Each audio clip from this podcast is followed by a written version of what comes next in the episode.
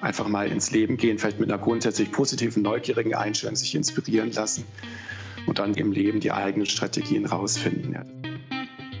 Herzlich willkommen zu Perspektivwechsel, dem Podcast von Gestaltern über die Widrigkeiten des Lebens, wie wir daran wachsen und was man sonst noch so braucht. Mein Name ist Miriam Gückel. In dieser Folge spreche ich mit dem Mainzer Resilienzforscher Dr. Raphael Kalisch. Er ist studierter Neurowissenschaftler und leitet das Deutsche Resilienzzentrum in Mainz. Hallo Raphael, schön, dass du dir die Zeit nimmst, mit mir zu reden. Hallo Miriam, freut mich. Ich muss dich leider gleich korrigieren. Ich leite nicht das Resilienzzentrum, ich leite nur eine Arbeitsgruppe dort, aber ich hoffe, das wird nicht allzu schlimm sein. Na gut, wir kommen damit klar. Wenn das eine Widrigkeit ist, dann habt ihr euch schon mal als resilient erwiesen, dem gegenüber. Schön. In unserem Projekt beschäftigen wir uns damit, Gestalter auf den Umgang mit Unsicherheiten, Ungewissheit und Problemen aus dem Berufsalltag vorzubereiten. Während unserer Recherche sind wir relativ schnell mit dem Begriff der Resilienz als kleine Wundertüte in Berührung gekommen. Bevor wir mit dir aber über das Thema Resilienz direkt sprechen, also was man sich darunter vorstellen kann, wovon Resilienz abhängig ist und eventuell auch, wie man resilienter werden kann, möchte ich gerne mehr über dich und deine Arbeit erfahren. Raphael, was kann ich mir unter dem Beruf Resilienzforscher vorstellen und was möchtest du als Resilienzforscher bewegen? Ja, ich möchte natürlich sehr gern herausfinden, was Menschen dabei hilft, psychisch stabil zu bleiben, nicht psychisch zu erkranken, äh, wenn sie sich in schwierigen Lebenssituationen befinden oder wenn ihnen das Leben wirklich übel mitspielt. Es gibt gar nicht so ein eindeutiges Profil für den Resilienzforscher, weil es so viele verschiedene Wege und Ansätze äh, zu diesem Ziel hin gibt. Ich habe Kollegen, die studieren tatsächlich dieses Phänomen der Resilienz sogar in Tiermodellen. Es gibt äh, Kollegen, die beschäftigen sich vor allem mit den Funktionen des Gehirns. Dann gibt es wieder Kollegen, die eher von der sozialen, sozialwissenschaftlichen oder psychologischen Seite draus rangehen. Es ist also ein ganz interdisziplinäres Feld. Ich selbst äh, nach ganz viel Forschung mit Hilfe einer Methode, die sich funktionelle Magnetresonanztomographie nennt. Wir stecken bei uns tatsächlich Leute in den Scanner, versuchen die Leute dann herauszufordern mit stressigen, schwierigen Aufgaben oder Reizen und schauen uns dann dabei an, wie ähm, das Gehirn oder die Gehirne unserer Probanden äh, auf diese Herausforderung reagieren. Wir hoffen daraus etwas zu lernen darüber, wie sie dann auch im Alltag mit Belastung umgehen. Das klingt auf jeden Fall sehr komplex.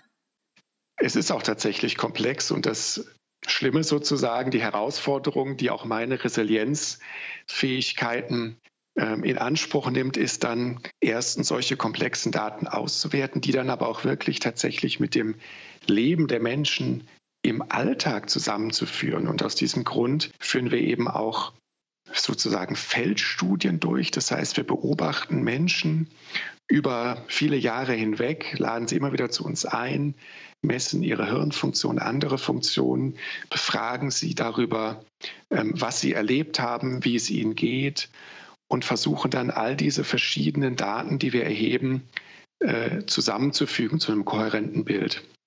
Das ist ein großer Aufwand, intellektuell, äh, rein vom Arbeitsaufwand her und dann natürlich auch von der ganzen Zusammenfügung dieser Daten, dem Sinn daraus machen.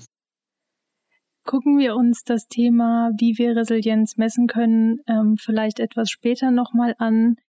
Mich würde jetzt erstmal interessieren, als wir auf das Thema gestoßen sind, ist es uns relativ schnell so vorgekommen, als wäre Resilienz ein Modewort, weil Bücher, Zeitschriften, Seminare, Coachings, es gibt super viele Angebote, die sich um das Thema herum versammeln. Und alle versprechen sowas von leichter Lebenshilfe über glücklicher werden bis hin zum Wappnen gegen alles Negative, was kommen mag. Und hieraus lässt sich schwer ableiten, was Resilienz denn jetzt eigentlich ist und vor allem auch, was es nicht ist. Kannst du ein bisschen Licht ins Dunkle bringen und uns den Begriff Resilienz etwas genauer erklären? Wir definieren den Begriff so, dass die psychische Gesundheit aufrechterhalten wird, obwohl man mit Widrigkeit, mit signifikanten, schwierigen Lebensumständen konfrontiert ist. Das heißt, für uns ist Resilienz ein beobachtbares Ergebnis. Man bleibt gesund oder war vielleicht kurzfristig beeinträchtigt, hat sich dann aber wiederholt, nachdem man eine Lebensphase oder von Belastung durchschritten hat oder während man sich in einer solchen Lebensphase befindet. Es ist also einfach eine Beobachtung psychische Gesundheit trotz Stressoren dann versuchen wir auf der Basis solcher Beobachtung herauszufinden, was zu diesem Ergebnis Resilienz, ich bin gesund geblieben, geführt hat. Das heißt, deswegen führen wir solche Langzeitstudien durch, in denen wir Leute über zum Teil Jahre begleiten, die Widrigkeiten messen, ihre psychische Gesundheit immer wieder messen, dann aber auch mögliche Faktoren messen, die ihnen dabei geholfen haben, gesund zu bleiben. Das heißt, ähm, wir gucken uns zum Beispiel, wie schon erwähnt, Hirnfunktionen an, auch ähm, bestimmte Verhaltensweisen, Persönlichkeitseigenschaften und andere und versuchen die dann in Bezug zu setzen zu diesem Endergebnis Resilienz, äh, was wir so definieren. Das heißt, Resilienz hat für uns mit Glück schon mal gar nichts zu tun, denn man kann ja durchaus psychisch gesund bleiben, sein oder bleiben, ohne damit besonders, dabei besonders glücklich zu sein. Es ist auch keine Eigenschaft, die man hat, irgend sowas wie ein Schutzpanzer, irgendeine Persönlichkeitseigenschaft, irgendwas Feststehendes, was man hat und was einen dann durch alle Widrigkeiten des Liebens trägt, an dem alles abprallt. Ähm, so einfach ist es sicherlich nicht. Wenn, dann gibt es eine ganze Menge von verschiedenen Faktoren, die dann auch in zeitlich sehr dynamischer Weise zusammenspielen, um jemanden aufrechtzuerhalten. Mhm. Du hast jetzt gesagt, ähm, Belastungen, Widrigkeiten, Stressoren. Ähm, was können wir uns denn darunter vorstellen? Also was umfasst das denn alles? Ja, da kann man sich natürlich ganz viele verschiedene Arten von Belastung vorstellen. Da gibt es die bekannten, wirklich schweren Traumatisierungen. Ähm, das kann ein, Unfall sein, eine Vergewaltigung, irgendwelche dramatischen Lebensereignisse. Wir sehen aber auch, dass Menschen krank werden können durch scheinbar geringfügigere Widrigkeiten. Das heißt, vielleicht durch dauerhaft vorhandene schwierige Lebensumstände. Es kann auch eine chronische körperliche Erkrankung sein. Es können soziale Konflikte sein, die über längere Zeit forschen. Es können auch einfach die Alltagsstressoren sein, diese Überflutung äh, mit Informationen, ständige Notwendigkeit zu entscheiden, Arbeitsüberlastung. All das sind verschiedene Arten von Widrigkeiten, die Menschen krank machen können. Und es ist auch gar nicht klar, ob Resilienz gegenüber diesen Widrigkeiten, also diese Widrigkeiten, diese verschiedenen Widrigkeiten zu überstehen, ohne krank zu werden, ob die von denselben, die von denselben Faktoren beeinflusst, von denselben Prozessen hergestellt wird oder ob das eventuell auch ganz unterschiedliche Eigenschaften und Prozesse sind, ähm, die einen gegenüber diesen verschiedenen Widrigkeiten schützen.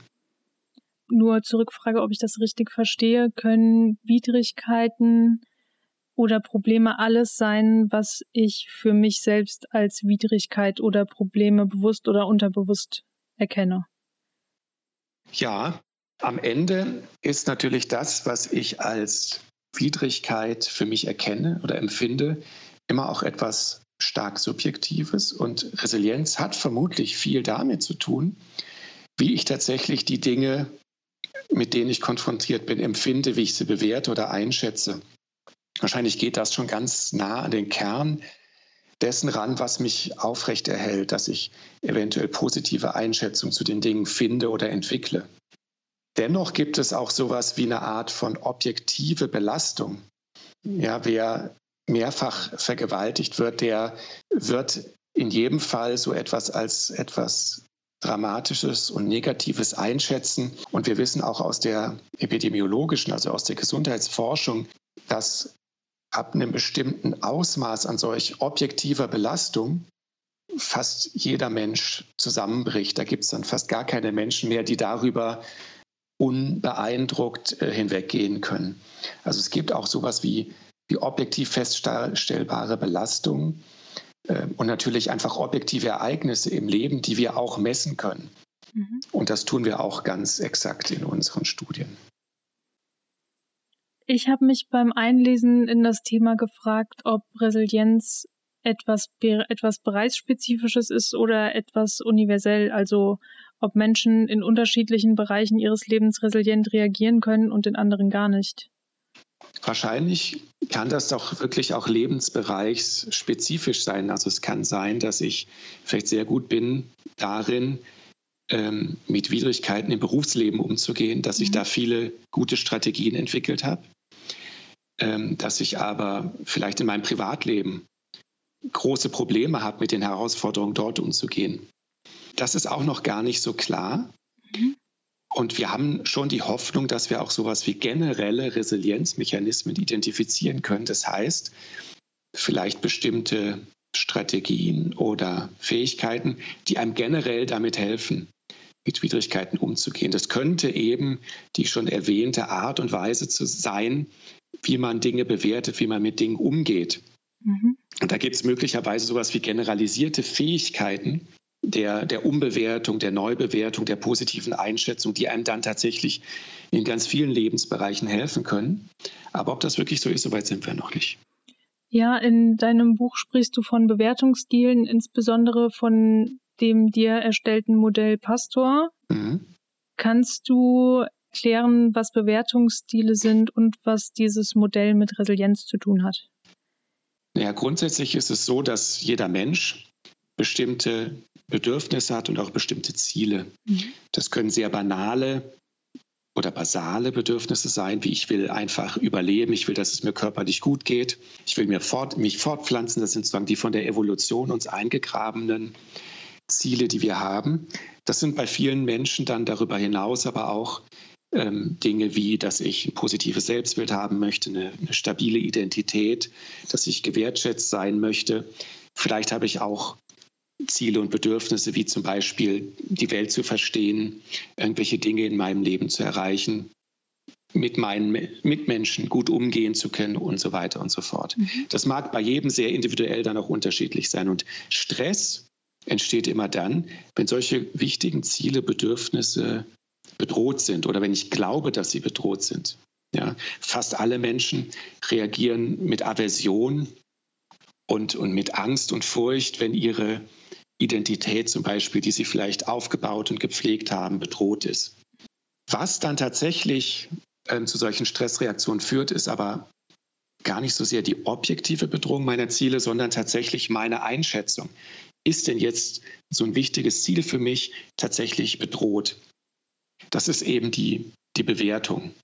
Und indem ich sozusagen meine Bewertung von Dingen ändere, kann ich dadurch auch meine Stressreaktion, das kann also Furcht, Angst, Wut, Traurigkeit und so weiter sein, sehr stark manipulieren. Das kann man sogar in anderen Zusammenhängen beobachten, das kann man im politischen Alltag beobachten, wo manchmal Bewertung von Menschen hinsichtlich ähm, möglicher Zielbedrohungen bewusst manipuliert werden, auch von politischer Seite, um zum Beispiel Stress- und Angstsituationen herzustellen. Ich selbst kann aber dann tatsächlich auch dieses Wissen natürlich, dass es sehr stark auf Bewertung ankommt, auch für mich ausnutzen, um zu gucken, wenn ich Stress- und Angstreaktionen habe, worauf beruhen die denn? Welche meiner Ziele, glaube ich denn, sind denn gerade in Gefahr? Und ist denn meine Bewertung überhaupt richtig? Ist sie realistisch? Die Idee unserer Theorie ist dann, dass Menschen die nicht dazu neigen, sehr negativ zu bewerten, zu katastrophisieren, Bedrohung überzubewerten, dass die eher dauerhaft gesund bleiben werden, äh, weniger dauerhaft gesund bleiben werden als Menschen, die in der Lage sind, einigermaßen realistische, vielleicht sogar ein bisschen zu positive, zu rosige Bewertungen zu generieren. Das heißt, wenn ich mich so in einem, in, von meinem Bewertungsstil her in den Bereich bewege, dass ich mit den Dingen einigermaßen realistisch umgehe oder vielleicht auch meine Möglichkeiten mit Situationen umzugehen und die Gefahren, die mir lauern, ein bisschen zu optimistisch einschätze, dass ich, dass solche Menschen ähm, auf Dauer eher weniger starke Stressreaktionen oder zumindest keine übertriebenen Stressreaktionen produzieren werden und deswegen auf Dauer auch weniger in äh, Gefahr sind, stressbedingte psychische Erkrankungen zu entwickeln. Hm, das hört sich für mich nach einer sehr intellektuellen Art an, Probleme zu bewerten. Also ich versuche das Problem auseinanderzunehmen und mir darüber Gedanken zu machen, was hat das Problem verursacht, wie fühle ich mich gerade, wozu bewegt mich das Gefühl, das ich gerade habe und ist das überhaupt realistisch? Was ist denn, wenn sich nach diesem Auseinandernehmen an dem Gefühl trotzdem nichts ändert? Ja, dazu ist es, glaube ich, nochmal wichtig zu wissen, dass Bewertungen tatsächlich bewusst in vielen Fällen stattfinden, aber auch unbewusst stattfinden können. Die meisten unserer Bewertungen, die dann zu emotionalen Reaktionen führen, ähm, sind vermutlich unbewusst, finden vermutlich sogar relativ schnell statt. Und am Ende sehe ich sozusagen nur das Ergebnis. Ich habe jetzt eine emotionale Reaktion. Ich bin jetzt ängstlich oder ich bin jetzt sehr fröhlich oder wie auch immer. Und das macht das Ganze so kompliziert, denn sonst könnten wir ja tatsächlich einfach diese intellektuelle Analyse machen, zumindest wenn wir dazu in der Lage sind, und dann damit unsere emotionalen Reaktionen quasi nach Gutdünken einstellen. Sowas versucht man tatsächlich auch in der kognitiven Therapie zum Beispiel. Da versucht man solche Bewertungen sich bewusst zu machen und dann auch bewusst umzuwerten, andere Bewertungen zu finden. Aber damit ist eben noch nicht alles erreicht, weil wir eben auch auf unbewussten Wege zu Emotionen gelangen. Was da möglicherweise hilft, sind dann tatsächlich auch eher Erfahrungen, die man macht und die dann sozusagen einsickern in unseren Bewertungshaushalt. Ne? Wenn ich immer mhm. wieder die Erfahrung mache, dass ich mit Situationen umgehen kann, dass ich vielleicht auch negative Emotionen einfach aushalten kann, ähm, dass mir vielleicht andere Menschen helfen äh, und andere positive Erfahrungen von Bewältigung, von Sicherheit, ähm, von der Fähigkeit, mit Dingen einfach umzugehen, dann so hoffen wir, kann das sich sozusagen prägend auch über nicht bewusste Wege auf jemanden äh, auswirken. Ja, dann kann das einfach dazu führen, dass ich generell meinen Bewertungsstil ändere, dass ich sozusagen auch automatisch positiver werde. Wir versuchen allerdings auch diese sehr schwierig zu fassenden, unbewussten Bewertungen auf andere Art und Weise möglicherweise ansprechen und verändern zu können. Und deswegen machen wir ja auch diese neurobiologische Forschung, zum Beispiel, wie ich am Anfang gesagt habe, mit Hilfe der Magnetresonanztomographie, wo wir tatsächlich uns die Hirnschaltkreise angucken, die mit Bewertung, auch unbewussten oder schnellen automatischen Bewertungen zusammenhängen, um darauf basierend dann wieder Methoden der Veränderung solcher Hirnfunktionen zu entwickeln, zum Beispiel durch ähm, nicht-invasive Hirnstimulation. Also das heißt, wir versuchen auch andere Ansätze. Und dann gibt es natürlich noch den ganzen Bereich ähm, der Pharmakologie, der eventuell auch ganz spannend ist in dem Zusammenhang ähm, und der eventuell auch es erlaubt, emotionale Reaktionen sozusagen auf nicht bewusstem Wege zu beeinflussen. Hm, wie kann ich mir das vorstellen? Was wir beispielsweise machen, ist, dass wir Experimente durchführen, indem wir zunächst unseren Probanden Bedrohungssituationen darstellen. Wir setzen sie immer wieder in Situationen, wir setzen sie immer wieder Situationen aus, in denen sie beispielsweise unangenehme Schmerzreize erhalten. Das führt automatisch zu negativen Bewertungen und negativen Emotionen. Und dann lassen wir sie die Erfahrung machen, dass diese Bedrohung aufhört. Ja, sie, sie bekommen in den Situationen einfach diese Schmerzreize nicht mehr. In der Verhaltensforschung nennt man dieses Verfahren Extinktion oder Furchtauslöschung. Da finden dann solche positiven Umbewertungsprozesse statt. Der Proband findet irgendwie raus, er muss jetzt keine Angst mehr haben. Und bei manchen gelingt es dann auch, dass sie ihre einmal eingeübten Angstreaktionen wieder aufgeben. Dabei benutzen sie bestimmte Hirnareale, und dabei benutzen sie tatsächlich, das können wir in pharmakologischen Studien zeigen, auch bestimmte Neurotransmittersysteme, also Botenstoffe, chemische Botenstoffe im Gehirn. Und wir versuchen jetzt dann tatsächlich, während sie in solchen sehr vermutlich auch sehr automatisch ablaufenden Umbewertungsprozessen sind, also ihre Angstreaktionen verlieren und diese positive Erfahrung machen, dann die Aktivität solcher Hirnregionen zu beeinflussen oder auch mit Hilfe von äh, Gaben von Pharmaka, zum Beispiel einem einer Substanz, die das Dopaminsystem verstärkt. Ähm, diese Umbewertungsprozesse und diese, diese positive Erfahrung von Sicherheit, ich brauche keine Angst mehr zu haben, zu manipulieren, in dem Sinn, dass wir sie schneller und besser machen, dass wir sie verstärken, sodass es also den Leuten leichter fällt, diese positive Umbewertung vorzunehmen und ihre Angst zu verlieren. Das sieht im Moment so aus, als könnte das im Laborexperiment tatsächlich funktionieren. Und wenn wir da weitere erhärtende Hinweise haben, würden wir früher oder später dann tatsächlich auch versuchen, Menschen, die sich in schwierigen Situationen befinden, in solche positiven ähm, Sicherheitserfahrungen zu führen, indem sie sich dem Leben oder ihren diesen schwierigen Situationen aussetzen und merken, ich kann ja irgendwie damit umgehen, es geht ja irgendwie, um dann solche Erfahrungen zusätzlich noch zu fördern und dauerhaft und stärker zu machen mit Hilfe der beschriebenen Verfahren. Okay, wir haben jetzt gehört, dass man eventuell pharmakologisch was machen könnte, um Resilienz zu beeinflussen und mhm. dass meine Bewertung eine Rolle spielt. Mhm. Was bestimmt denn noch, was Menschen resilienter macht oder was Menschen resilienter reagieren lässt? Ja, es gibt ziemlich viele Hinweise auch darauf, dass sowas wie soziale Unterstützung, gutes soziales Netzwerk wichtig sind. Oder zumindest das Glauben und das Wissen eines Menschen, dass er sich zur Not ja auf sein soziales Netzwerk, auf seine Freunde, Kollegen, Verwandte verlassen kann. Deswegen gibt es auch ganz andere Art von Resilienzforschung, die auch bei uns in Mainz im Deutschen Resilienzzentrum zum Beispiel betrieben wird, wo es um die Frage geht, wie können denn Menschen soziale Netzwerke verstärken, aufbauen, sich Unterstützung sichern und sowas dann ausnutzen.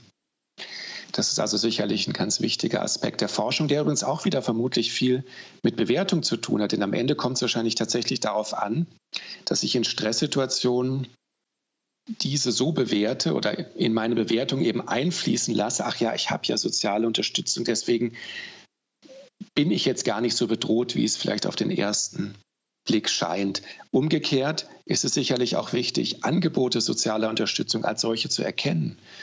Und was mir Menschen als Angebot machen, als eine, eine, Chance und Gelegenheit zu bewerten, damit ich das dann tatsächlich auch ausnutzen kann. Das ist sozusagen eine psychosoziale Resilienzforschung, die auch ganz wichtig ist. Dann gibt es wiederum auf, der, auf dem ganz anderen Ende des Spektrums, ich habe es auch schon erwähnt, tatsächlich Forschung in Tiermodellen, ähm, wo man tatsächlich versucht, molekulare Prozesse im Gehirn sich dann auch näher anzuschauen und herauszufinden, welche molekularen Veränderungen beispielsweise in der ähm, Regulation unserer Stressachse denn eventuell gestressten Tieren dabei helfen, sozusagen normales, adaptives Verhalten aufrechtzuerhalten. Das ist also ein ganz großer Bereich und es gibt noch sehr vieles unexploriertes Terrain. Aber ganz sicher kann man jetzt schon sagen, Bewertungsprozesse, soziale Unterstützung äh, spielen sicherlich eine große Rolle. Das wären so die beiden Hauptkandidaten, äh, auf die ich jetzt momentan setzen würde. Und wie ist das mit Dingen, die ich selbst beeinflussen kann? Also gibt es irgendwelche Fähigkeiten, die mich eher resilienter sein lassen als andere? Ja, also Bewertung, darüber haben wir ja schon gesprochen, kann man sicherlich trainieren. Da gehören dann wieder verschiedene Unterkategorien dazu, äh, wie Optimismus, eine hohe Annahme, dass ich Selbstwirksamkeit habe, also dass ich mit den Dingen umgehen kann.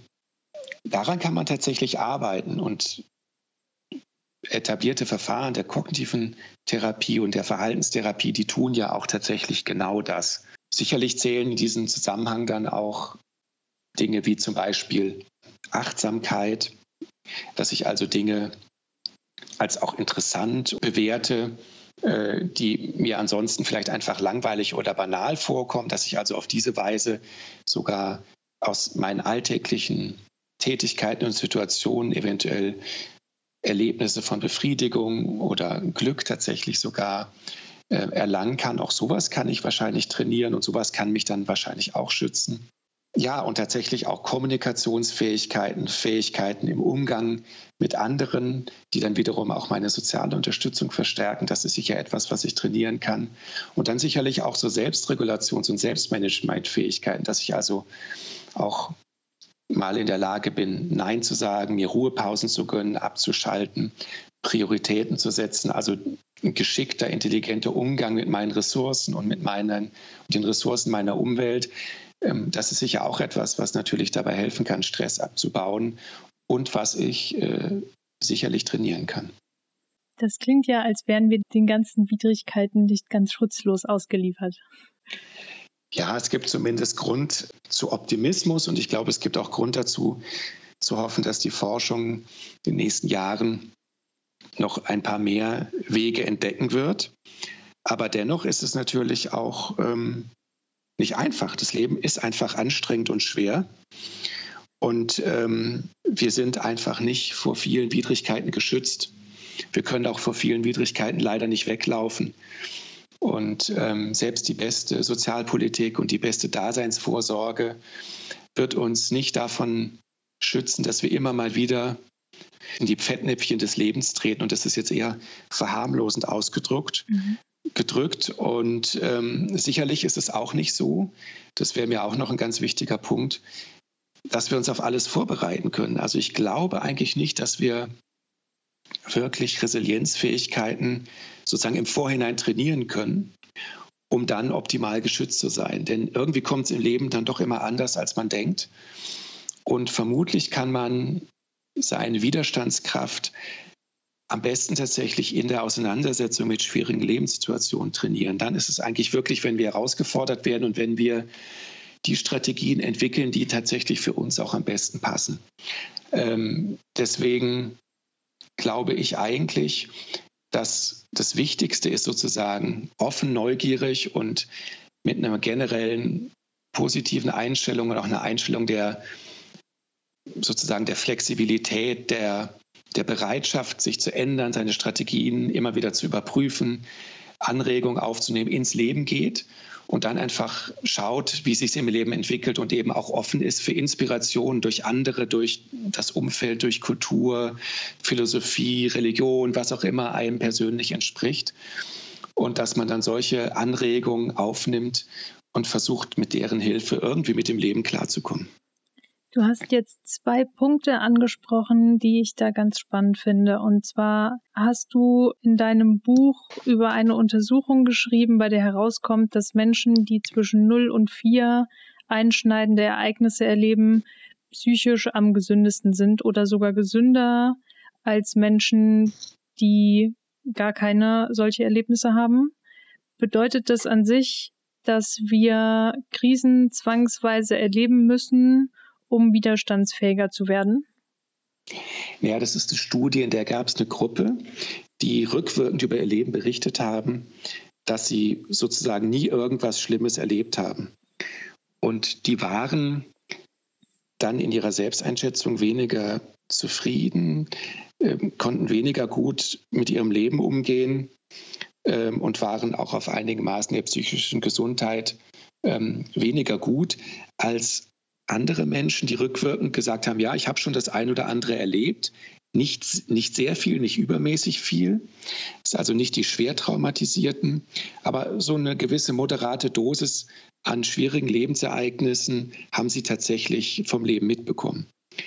Ähm, und die Menschen waren dann ja offenbar tatsächlich sowas wie psychisch gesunder. Und wenn man sie ins Labor eingeladen hat und Laborstudien zur Stressbewältigung an die durchgeführt hat, dann waren sie tatsächlich auch weniger anfällig für Laborstressoren. So als hätten sie, das ist aber dann die Interpretation, die spekulative Erklärung dieser Ergebnisse, so als hätten sie sozusagen durch die Widrigkeiten, die sie erlebt haben, tatsächlich sowas wie Bewältigungsressourcen oder eine Art Immunisierung gegen Stressoren entwickelt. Das ist der Begriff des, der Stählung des Stahlbades, so findet man in der Literatur auch. Letztendlich ist es so dieser Spruch, ähm, was mich nicht umbringt, macht mich hart. Also es gibt tatsächlich einige Hinweise darauf, dass man tatsächlich aus schwierigen Lebenssituationen auch lernen kann und dass die einen sozusagen später dann stärker und stabiler machen. Aber wieder, wie gesagt, ähm, es darf auch nicht sozusagen eine zu hohe Dosis sein, denn ähm, da gibt es dann doch viele Hinweise, dass ab einem bestimmten Grad der, der Belastung definitiv die psychische Gesundheit darunter leidet. Den zweiten Punkt, den du eben angesprochen hast zum Thema Philosophie, Bücher und Kultur. Also wir befinden uns in Zeiten, in denen alte Konventionen wegfallen und in denen viele Punkte keinen umfassenden Konsens mehr bilden, was richtig und was falsch ist und wo wir uns als Individuum noch verorten können. In deinem Buch sprichst du das an, also dass Religion, Philosophie, Bücher, Kultur im Allgemeinen als Geber positiver Leitfäden und Handlungsmuster gesehen werden können. Brauchen wir Wertemodelle, um mit stetiger Veränderung umgehen zu können? Das ist eine gute und gleichsam schwierige Frage. Man hat den Eindruck, dass durch dieses Fehlen vorgegebener Verhaltensmuster, zunehmende Fehlen, zunehmende Auflösung von Wertsystemen auch viel Unsicherheit entsteht und dass sozusagen einfach auch vorgegebene Bewältigungsmuster wegbrechen. Ich glaube zum Beispiel, dass ähm, religiöse Systeme sehr stark auch entwickelt wurden in der Absicht, Trost, äh, Hoffnung und Stärke zu geben. Und dass da, wo die gar nicht mehr so vielen Menschen zur Verfügung stehen, dann auch eben viele Möglichkeiten der Bewältigung gar nicht mehr erkannt werden.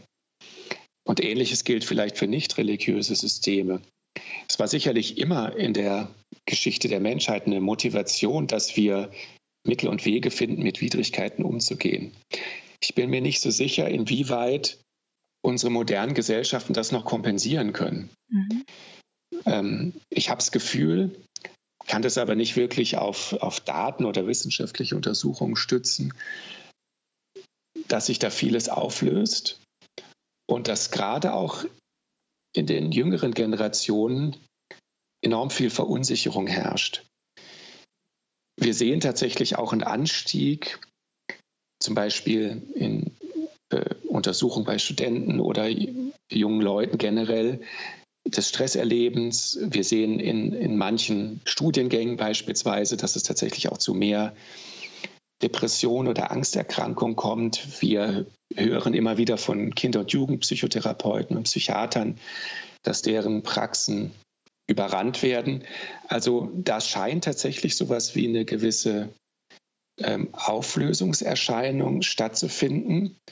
Auf der anderen Seite, auch das ist jetzt wieder nur ein Eindruck von mir und sehr spekulativ, habe ich das Gefühl, dass die ganz junge Generation möglicherweise auch durch die Herausforderungen mit Klimawandel und so weiter und die Entdeckung, dass sie etwas haben, wofür sie kämpfen können, auch gemeinsam kämpfen können, dass sie eventuell wieder sowas ähm, entwickeln. Ich glaube, jede Generation braucht sowas wie eine Herausforderung und ja, eine Art von gemeinsamer traumatisierender oder Widrigkeitserfahrung, um an der sowas wie gemeinsame Bewältigungsmuster zu entwickeln. Und möglicherweise hat es auch der Generation der Millennials, die mir immer persönlich besonders anfällig vorkommt, äh, gefehlt, weil es ihr auch eben sehr, sehr gut gegangen ist, ne? weil wir in den letzten 20, 30 Jahren in sehr, sehr guten Verhältnissen gelebt haben.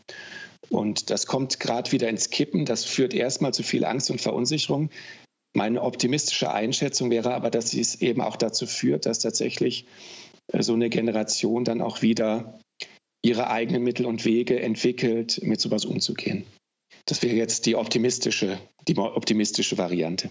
Den Punkt finde ich ganz spannend. Ähm, wir haben das oder ein Buch von Fröhlich Gildhoff und Rennau Böse gelesen, ähm, was so einen äh, allgemeinen Überblick über das Thema Resilienz und den Stand der Forschung gibt. Da bin ich auf den Begriff der Community-Resilienz gestoßen und da ist mir aufgefallen, dass man häufig so eine fest vorgegebene Community als solche, die sich um alle Belange kümmert, nicht mehr hat.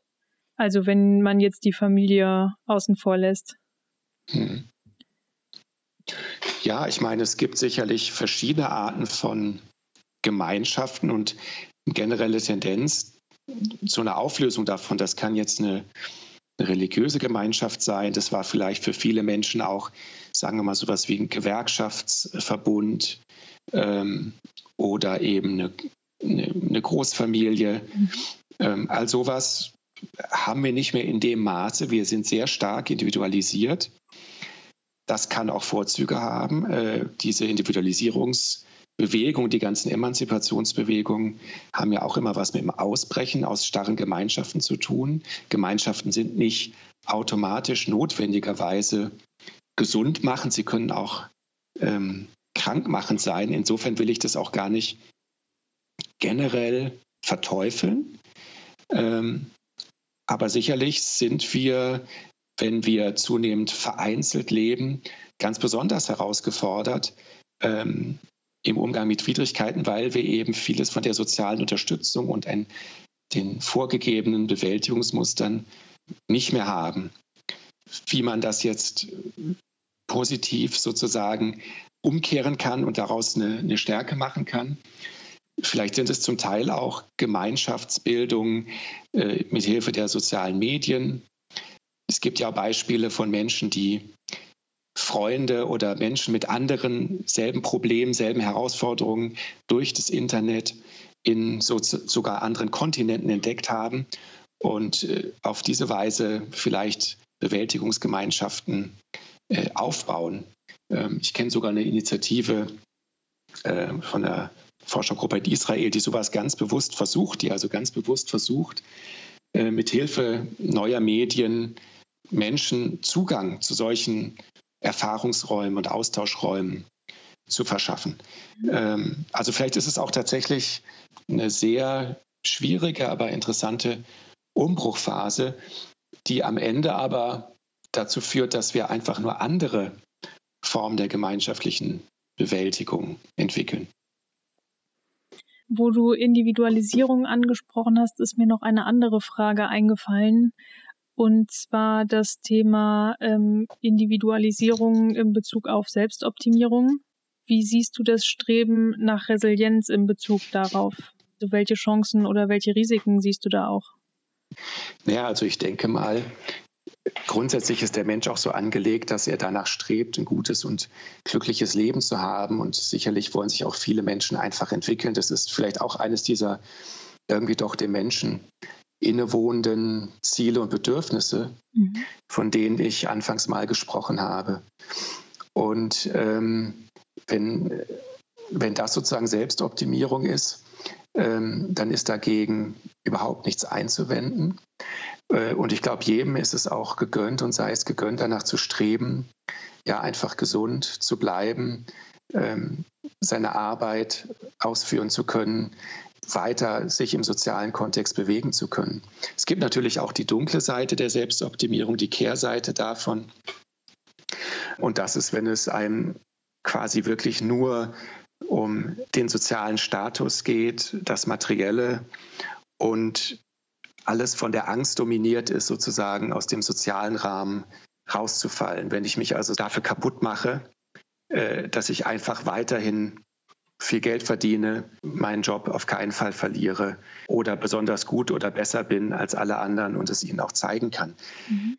Ich würde aber deswegen dieses grundsätzliche Streben nach Selbstverbesserung auf keinen Fall negativ sehen, denn dann würden sehr viele auch positive Ansätze und ähm, vieles wirklich genuin menschliche Streben äh, damit ja auch disqualifiziert. Mhm.